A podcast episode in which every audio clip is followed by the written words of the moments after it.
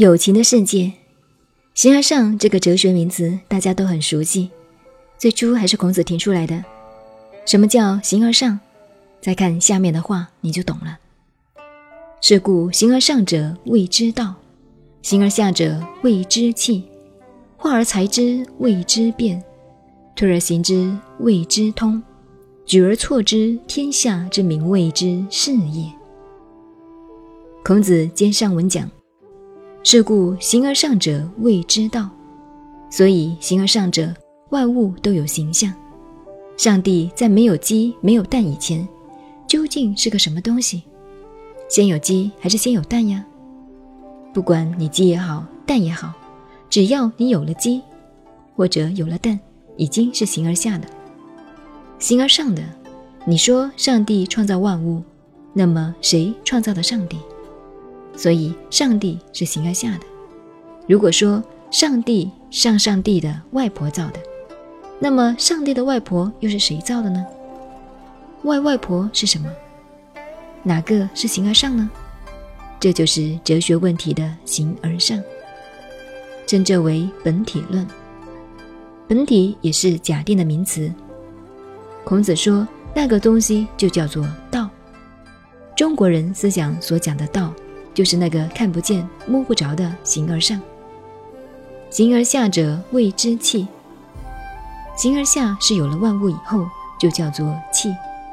气就是物质世界、物理世界。所以海洋哲学家柏拉图就说，这个世界有两种世界，一个是精神世界，一个是物理世界。在佛学内分的世界更多。物理世界又叫气世界，一切生命叫有情世界。国土世界也是气世界，还有一个叫圣贤世界。圣贤世界就很难得了，是得了道的人另有他们的国土、他们的世界。佛学分世界，比希腊哲学分得更详细、更严重了。形而上者谓之道。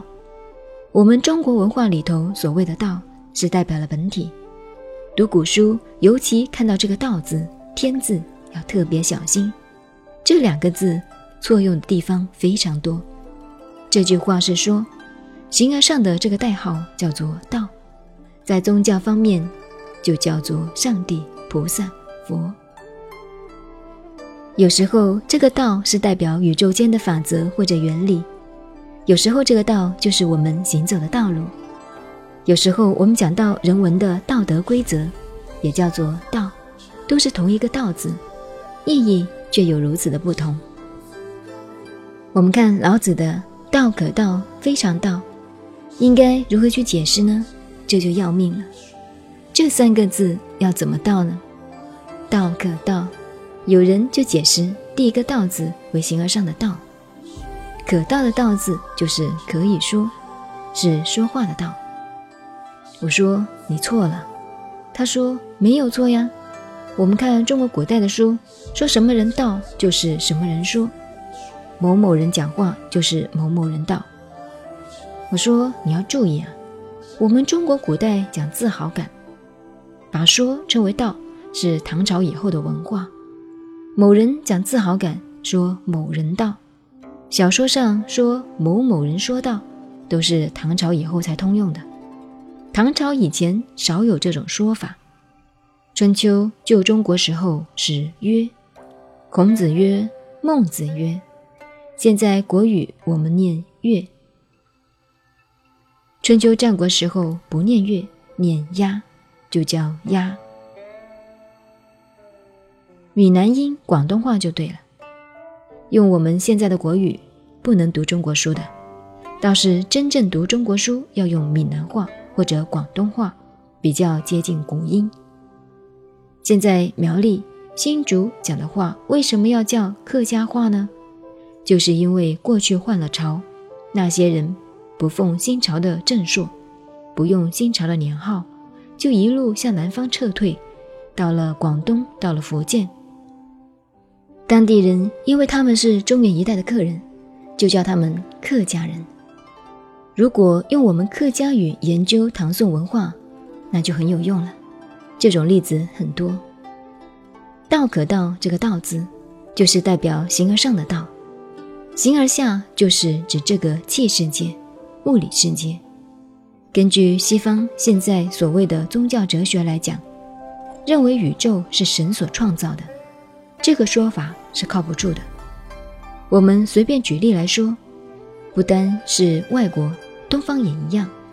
天主教说宇宙是上帝创造的，我们中国人说天地是由盘古老王开辟的。我们小时候常听盘古老王开天地的故事。当然，我们以前也知道这是个神话，所以在过去的戏词就叫“扁骨老王开天地”。为什么我们叫扁骨老王呢？这里头有个笑话。从前有个人有三个女儿，老大、老二嫁的丈夫都很有学问，只有三女婿有点傻。有一次老丈人过生日，三个女儿女婿都回去拜寿，小女儿很发愁。两个姐夫学问那么好，像自己的丈夫这样子回去，恐怕很丢人。三女儿就教他：如果岳父问你什么人开辟天地，你就讲盘古老王开天地。但是教了三天三夜还是记不住，太太没有办法，就弄个盘子给他挂在脖子上。如果岳父问你，你就摸摸盘子，就知道盘古老王。表示很有学问的样子。到时候老丈人真的问他什么人开辟天地的，他果然忘了，便摸摸盘子，盘子是扁的。傻女婿忽然灵机一动说：“扁骨老王开天地。”后来大家就叫他扁骨老王了。这是一个笑话。中国古书里所绘的伏羲皇帝盘古老王图，头上两边。像一个山峰一样有两个角，这是有道理的。根据人类进化学，过去的人比我们聪明，脑子比我们发达。我们过去形容小孩子很聪明，说他头角峥嵘。过去人据说脑力特别发达，很强。我小时候听老人传说，上古时候天体跟地球是相通的，人可以随便过去玩。天神也可以过来玩，后来因为人太坏了，天体就跟地球的距离越来越远了。这种神话，东西方都有类似的说法。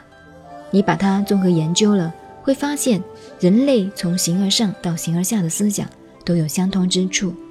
因为上一个冰河时期的演变，才把东西两半球及世界很多地区分裂开来，慢慢的文字也不同了。